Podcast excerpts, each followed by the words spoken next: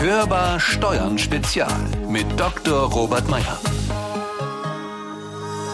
Auch wenn wir es in so manchen Fällen lieber hätten, analog, offline, also tatsächlich echt und im realen Leben, ist davon ja so momentan nicht so viel möglich. Also normales Einkaufen zum Beispiel, vor Ort in Geschäfte gehen oder gar in Restaurants, all das läuft erst so allmählich wieder an.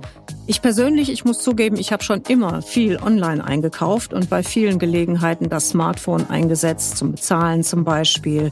Ich bemerke nun aber bei mir und auch bei anderen so eine Art Retro-Trend. Also man wünscht sich zurück in die Innenstädte, ins frühere Leben gewissermaßen. Aber kommt das wirklich zurück? Oder erwarten uns dadurch, dass die Corona-Krise die Digitalisierung vorangetrieben hat, neue, andere Geschäftsmodelle bei Handel und Dienstleistern mit vielen neuen Möglichkeiten? Wir befassen uns daher heute mit dem Thema Hybride Modelle. Sind sie die Zukunft für den Handel und Dienstleister? Ich bin Konstanze Elter.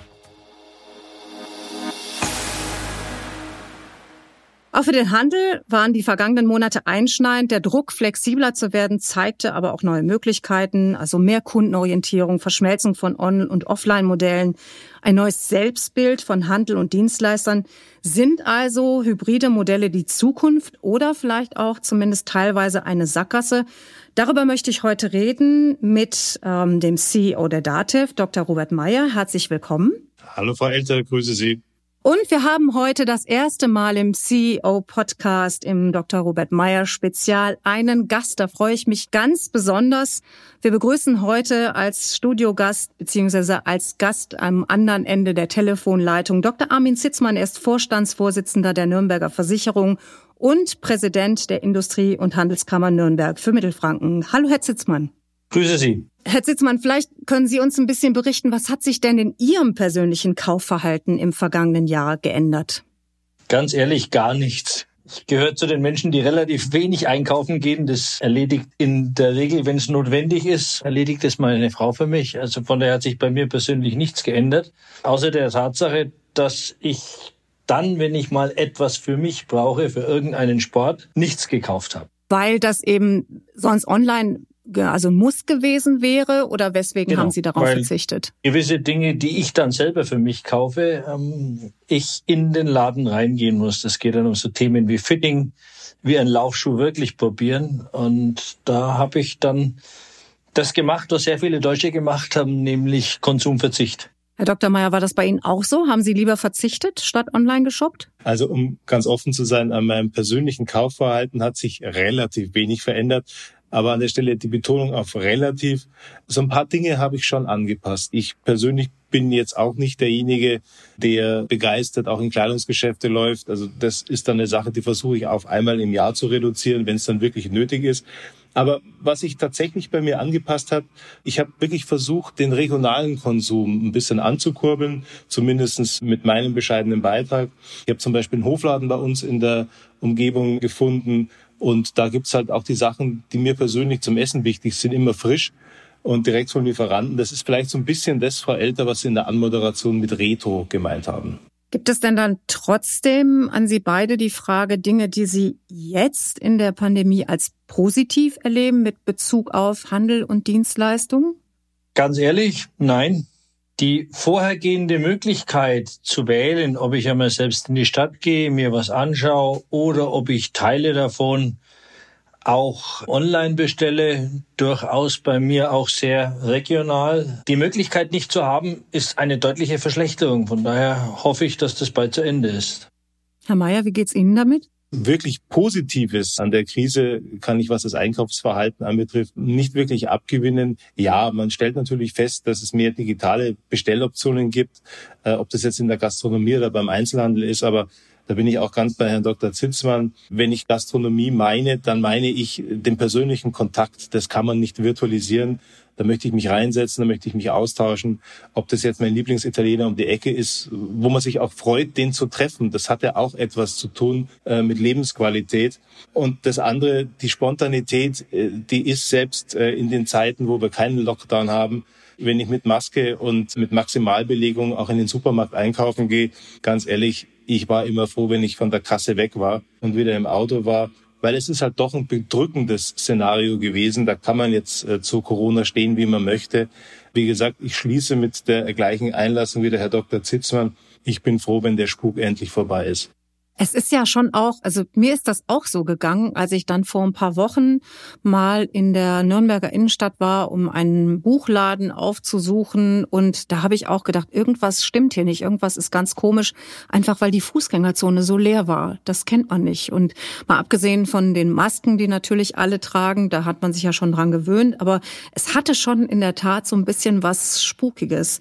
Und wir sind nicht alleine mit diesem Empfinden. Das bestätigt auch eine Studie des IFO-Instituts. Die Verbraucherinnen und Verbraucher gewöhnen sich zwar an Online-Shopping, also vor allen Dingen bei Bekleidung, aber vor allen Dingen auch bei Haushaltswaren. Logischerweise liegen die stationären Einkäufe in den beiden Produktgruppen unter dem Niveau des Vorjahres. Aber es ist eben auch so, und das deckt sich eben auch mit dem, was Sie beide berichten, dass die Ersparnisse der Konsumenten kräftig gestiegen sind. Sprich, die Leute haben das Geld dann auch nicht so stark in den Onlinehandel getragen, wie man annehmen möchte. Was muss sich denn, Herr Zitzmann, der Handel einfallen lassen, wenn Sie denn die Leute jetzt wieder in die Geschäfte locken wollen? Gibt es da vielleicht auch schon Ideen, die kursieren, die Sie so mitbekommen unter den Unternehmen, die bei Ihnen organisiert sind? Ja, sehr viele sogar. Ich glaube, jedem ist klar, dass es nie mehr so wird wie früher. Also der Anteil des Onlinehandels ist einfach gestiegen und jetzt ist die Frage für den stationären Handel, wie er daran möglichst gut partizipieren kann. Ich mache das an zwei Themen fest. In Nürnberg gibt es mehrere Initiativen, die sich damit beschäftigen, wie kann der Handel regional auftreten, zum Beispiel eine Initiative Nürnberg liefert. Das ist nichts anderes wie der Versuch einer regionalen Wettbewerbssituation zu Amazon. Aber für Menschen, die sagen, jawohl, ich bin froh, wenn mein Küchenhaus in Nürnberg noch überlebt und ich nicht alles online bestellen muss, für die ist so etwas relevant. Und je kleiner die Städte, umso relevanter, weil dort das Local Buying wirklich einen echten Effekt bekommen hat. Also da gibt es sehr viele Ideen des Handels. Und ich glaube, der Handel merkt auch eins, was viele andere Branchen, da gehört zum Beispiel meine Branche, Versicherung dazu, schon immer machen mussten. Ich muss meine Kunden kennen und muss auf meine Kunden zugehen können. Und daran arbeiten auch viele Händler, dass sie einfach ihre Kunden in einen Online-Newsletter reinnehmen, dass sie ihren Kunden mal was anbieten über einen kleinen YouTube-Film, wie die neueste Kollektion aussieht. Viele Dinge, die man tun kann, um trotzdem Geschäft zu machen, auch wenn der Kunde nicht immer jederzeit in den Laden geht, was er natürlich zukünftig auch wieder gerne machen wird, aber halt nicht immer. Das ist ein interessanter Punkt, denn wir hatten ja gerade alle so mehr oder weniger gemeinsam festgestellt, irgendwie möchte man ja wieder hin und man hat so ein Gefühl, als wäre das schon so eine so eine Retro-Mode, wenn man dann wieder normal einkaufen gehen kann. Also sprich, sind diese hybriden Modelle und auch die Ideen, die Sie jetzt gerade schon so beschrieben haben, ist das, was sich sowohl der Unternehmer, also der Händler oder der Dienstleister überhaupt wünscht oder als wünschenswert erachtet oder sagt er nicht viel lieber, oh mein Gott, ich bin froh, wenn die alle wiederkommen und ich da wieder mein normales Geschäft im doppelten Sinne machen kann? Ja, natürlich wäre es den meisten Händlern lieber, alles wäre so wie gestern, aber gestern gibt's nirgendwo in der Wirtschaft. Und wenn man sich auf neue Situationen einstellen muss, dann muss man schauen, dass man das als Unternehmer optimal löst. Und die neue Situation wird eben nach vielleicht einem Schub zum Einkaufen vor Ort der wird kommen, weil die Menschen einfach ja ein Jahr lang das jetzt nicht tun konnten. Aber dann wird sich das hybride Modell einspielen und darauf muss ich mich als Unternehmer einlassen und das kostet erst einmal mehr Geld. Aber wenn ich es gut mache, dann wird es auf jeden Fall mehr Ertrag bringen. Das zeigen uns auch jetzt schon Beispiele. Sie hatten ja beide auch gerade schon das Thema Solidarität gegenüber den lokalen Händlern angesprochen. Interessant fand ich, also ich habe so einige Studien gewälzt im Vorfeld dieser Sendung, dass nicht nur jeder dritte Online-Käufer über 60 Jahre ist, das ist ja durchaus untypisch, sondern dass eben auch diese beiden Themen lokal kaufen und Solidarität eine große Rolle spielen. Wie sollten sich denn Handel und Dienstleister hier grundsätzlich positionieren? Vielleicht, Herr Dr. Meyer, mal an Sie die Frage, weil Sie das ja vorhin auch schon aufgebracht haben, das Thema. Vom Grundsatz zwar älter, hat der Herr Dr. Zitzmann in seiner Antwort ja schon sehr, sehr viele Positionen aufgezeigt, der ich mich äh, uneingeschränkt anschließe. Ich möchte auch noch mal ein bisschen rausarbeiten, welche Positionen sind denn das oder welche Einschätzungen. Also Punkt Nummer eins, ich gehe davon aus, dass es in dem Augenblick, wo wir wirklich sagen können, so jetzt sind wir an einem Punkt, wo wir wieder normal nach außen treten können, auch zum Einkaufen, da glaube ich, dass viele einfach ähnlich wie das Geld, das angespart wurde, in den letzten Monaten auch ein großes Stück weit Lebenslust angespart haben. Ich bezeichne es einfach mal so. Und wahrscheinlich wird es einen Peak geben, wo die Menschen einfach raus wollen und zum Einkaufen gehen, um einfach wieder das zu erleben, was sie vor der Krise als normal, als selbstverständlich mitbekommen haben. Das, was Sie gerade angesprochen haben, auch diese Verschiebung, auch diese Generationenverschiebung, dass jetzt, ich zitiere nochmal die Statistik, die Sie gerade angeführt haben, nun jeder Dritte auch über 60 mittlerweile online einkauft.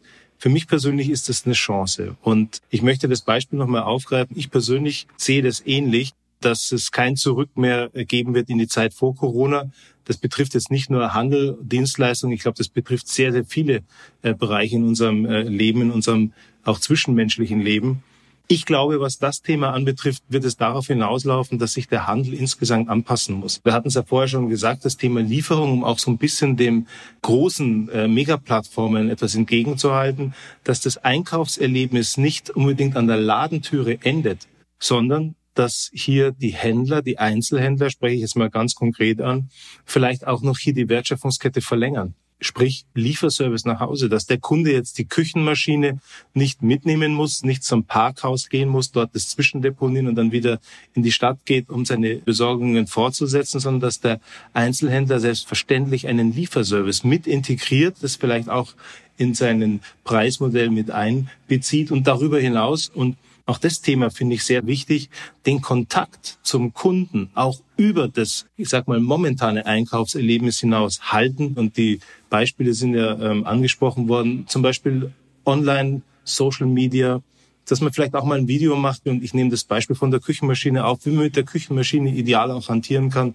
dass am Ende auch das Produkt rauskommt, was man sich dann wirklich auch vor dem Hintergrund des Gourmet-Erlebnisses wünscht. Vielleicht auch noch abschließend, ich glaube, es ist auch wichtig, dass man als Einzelhändler dieses Thema Service vielleicht noch stärker als vor der Krise in den Mittelpunkt stellt, vielleicht auch Geschichten zu den Produkten erzählt, einfach auch eine andere emotionale Bindung erzeugt, um einfach auch eine gewisse Individualisierung herzustellen, was natürlich bei Massenprodukten schwierig wird. Aber ein Thema, was vielleicht an der Stelle noch zu erwähnen ist, wir haben ja auch einen Paradigmenwechsel im Bereich Nachhaltigkeit, auch in der Wahrnehmung, was es bedeutet, vielleicht ob ein Produkt jetzt zweimal um die Welt geflogen ist, bevor es dann wirklich am Point of Sale ankommt, oder ob er wirklich sagt, das Thema regionale Produzenten unterstützen und damit vielleicht auch nochmal, ich sag mal, ein gutes Gefühl beim Einkauf beim Konsumenten zu erzeugen. Für diese Beispiele, die Herr Mayer gerade angesprochen hat, Herr Zitzmann, haben Sie da schon digitale Möglichkeiten, Varianten, Spielweisen entwickelt? Oder gibt es da besonders kreative Ideen, von denen Sie erzählen können? Sie hatten ja vorhin schon die Beispiele Newsletter angebracht, Lieferservice ich, ist, denke ich, in, in diesen Zeiten fast schon Standard. Aber vielleicht gibt es tatsächlich da noch andere Beispiele, die wir so gar nicht so wahrnehmen, weil wir vielleicht in dem Laden nicht einkaufen oder den Dienstleister nicht kennen. Aber Sie haben da sicherlich das breitere Bild. Also es gibt da schon erste zaghafte Versuche von einzelnen Händlern, ich muss sagen, die Beispiele, die ich da letztens gesehen habe, waren alles sehr junge Händlerinnen, die ihre Boutique perfekt dargestellt haben, ihren Kundinnen über alle Social-Media-Kanäle vorgestellt haben, was ist das Neueste, was kommt. Das sicherlich damals ausgerichtet auf das Thema Click and Meet. Aber sowas wird auch in Zukunft etwas sein, womit der Handel gerade in spezialisierteren Themen Appetit machen kann. Zu dem Thema Nachhaltigkeit, Herr Mayer hat es richtig angesprochen, das Einkaufserlebnis wird sich verändern dadurch, dass sich unsere Städte verändern werden.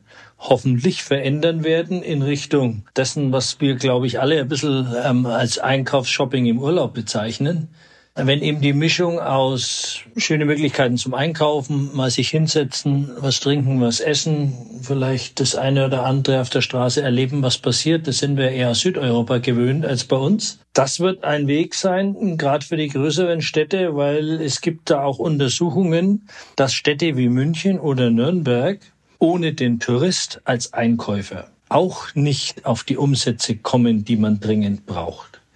Und äh, Touristen, die kommen, die sich in einer Stadt wohlfühlen, lassen dort Geld sowohl in der Gastronomie als auch beim Einkauf. Aber die haben in der Regel überhaupt kein Auto, wo sie irgendwas zwischenlagern können.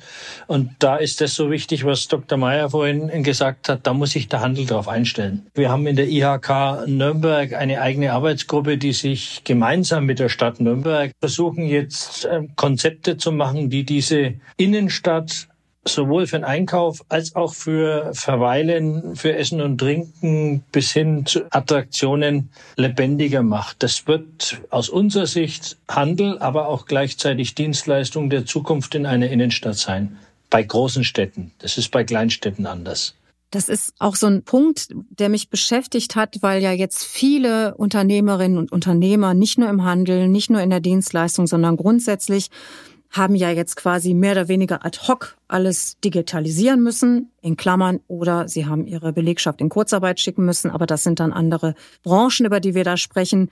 Aber wie finden denn Unternehmerinnen und Unternehmer das richtige Maß, jetzt diese ad hoc Aktivitäten, dieses Ganze so, was man eben mal so losgetreten hat, tatsächlich auch in eine längerfristige Praxis umzusetzen? Wie plant man das? Wenn ich weiß, was in Zukunft mein Kunde erwartet, dann muss ich mich einfach danach richten. Und ähm, das, was jetzt ad hoc geschehen ist, ich weiß es ja von der DATEV wie von uns, dass wir innerhalb von wenigen Tagen unsere gesamte Belegschaft ins Homeoffice geschickt haben und trotzdem alles weiter gelaufen hat. Das führt jetzt zum Beispiel bei uns dazu, dass wir das als einen Teil des zukünftigen Normalzustands einsetzen werden und uns dementsprechend auch aufstellen. Und genauso wird es bei anderen Branchen auch sein. Und wer gut ist, der wird aus dieser Krise dann, wenn es wieder anläuft, gestärkt hervorgehen. Wenn ich überhaupt nichts verkaufen kann, da kann ich noch so gut sein, dann geht's natürlich nicht. Aber wenn es wieder läuft, werden die Händler oder auch die Dienstler, die sich auf dieses hybride Spiel einlassen können und das auch wollen, die werden mit Sicherheit in Zukunft Gewinner sein. Herr Dr. Mayer, die DATEV ist in der Digitalisierung zu Hause, aber gibt es Ihrer Einschätzung nach vielleicht auch ein zu viel an Digitalisierung, das möglicherweise auch kleinere Geschäfte so ein bisschen an den Rand drücken könnte? Frau Elter, ich persönlich bin davon überzeugt, dass äh, es ein zu viel an Digitalisierung mit Sicherheit nicht gibt. Ich glaube, insbesondere kleine Geschäfte leben und das wird sich vor der Krise und nach der Krise auch nicht geändert haben. Kleine Geschäfte leben vom persönlichen Kontakt. Das ist ein ganz wesentliches Asset, was der Einzelhandel an der Stelle hat. Und das wird meines Erachtens sich auch nicht durch Roboter oder künstliche Intelligenz substituieren lassen.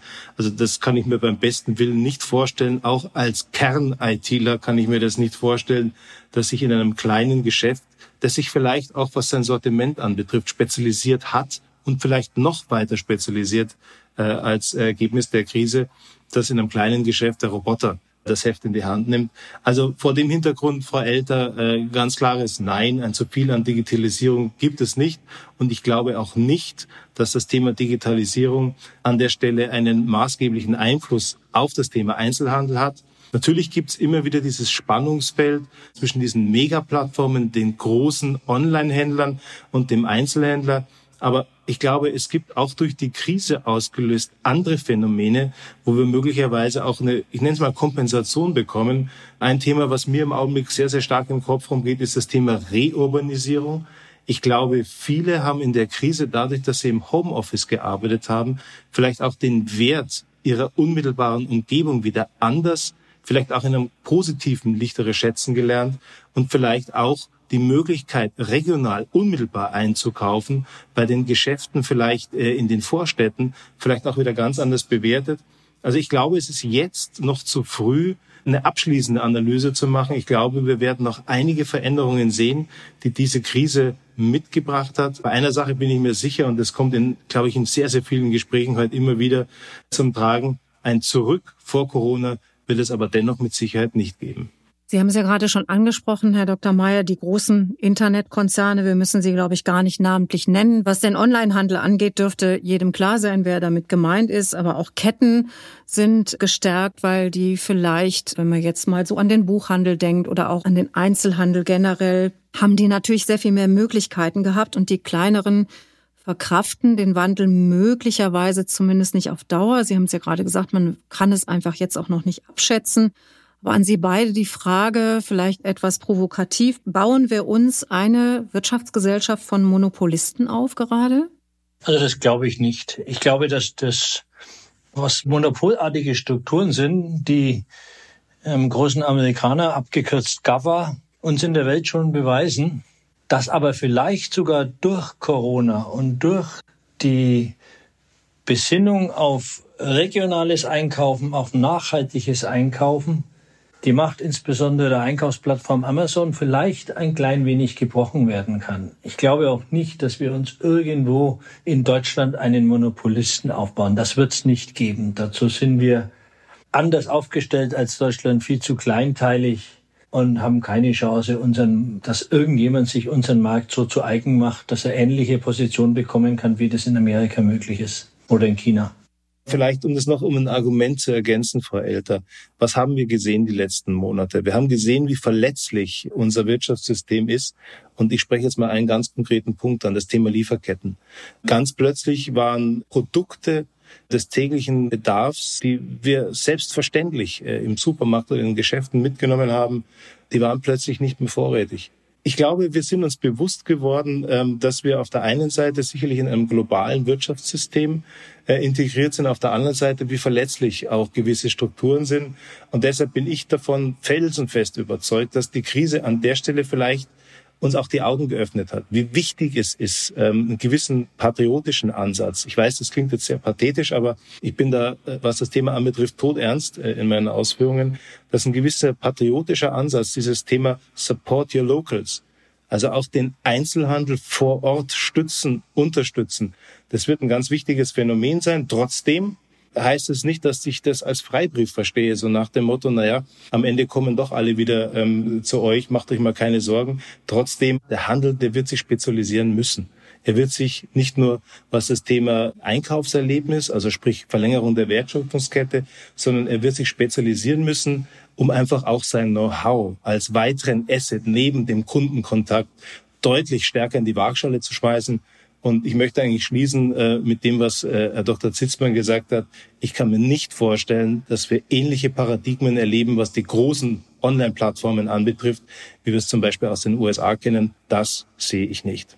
Sie hatten ja beide schon in unterschiedlicher Weise angesprochen, dass das, was jetzt dann stationär oder vielleicht auch hybrid zu erwarten ist, tatsächlich nur noch oder womöglich nur noch entweder mit äh, tatsächlich viel Online-Anbindung oder Schrägstrich und aber eine Erweiterung der Wertschöpfungsketten funktioniert, vielleicht auch technisch oder personell dadurch höchst kostenintensiv oder eben auch Raum für Nischen bietet. Wie ist da so Ihre Erwartungshaltung, Herr Dr. Meyer?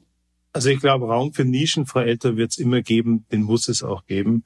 Aber am Ende, und ich glaube, das ist quasi so ein bisschen ähm, auch das Brennglas der Diskussion, äh, wenn ich jetzt quasi versuche, das Wesentliche rauszudestillieren.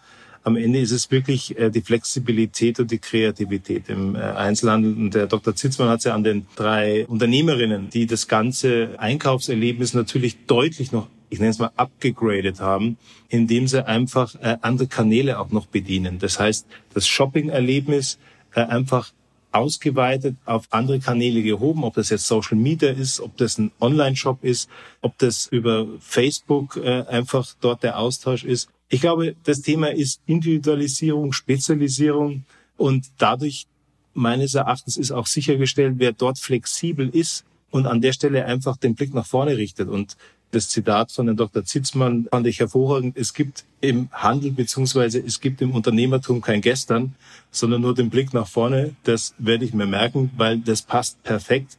Ich glaube, das ist ein Thema, äh, Frau Elter, was in Zukunft auch maßgeblich sein wird, maßgeblich sein muss für den Erfolg auch der verschiedenen Bereiche, der verschiedenen Branchen, die wir gerade angesprochen haben, insbesondere jetzt halt im Einzelhandel. Und Sie hatten ja auch beide schon an verschiedenen Punkten erwähnt, dass, ich sage jetzt mal, Erlebnis-Shopping, um es jetzt mal zu subsumieren.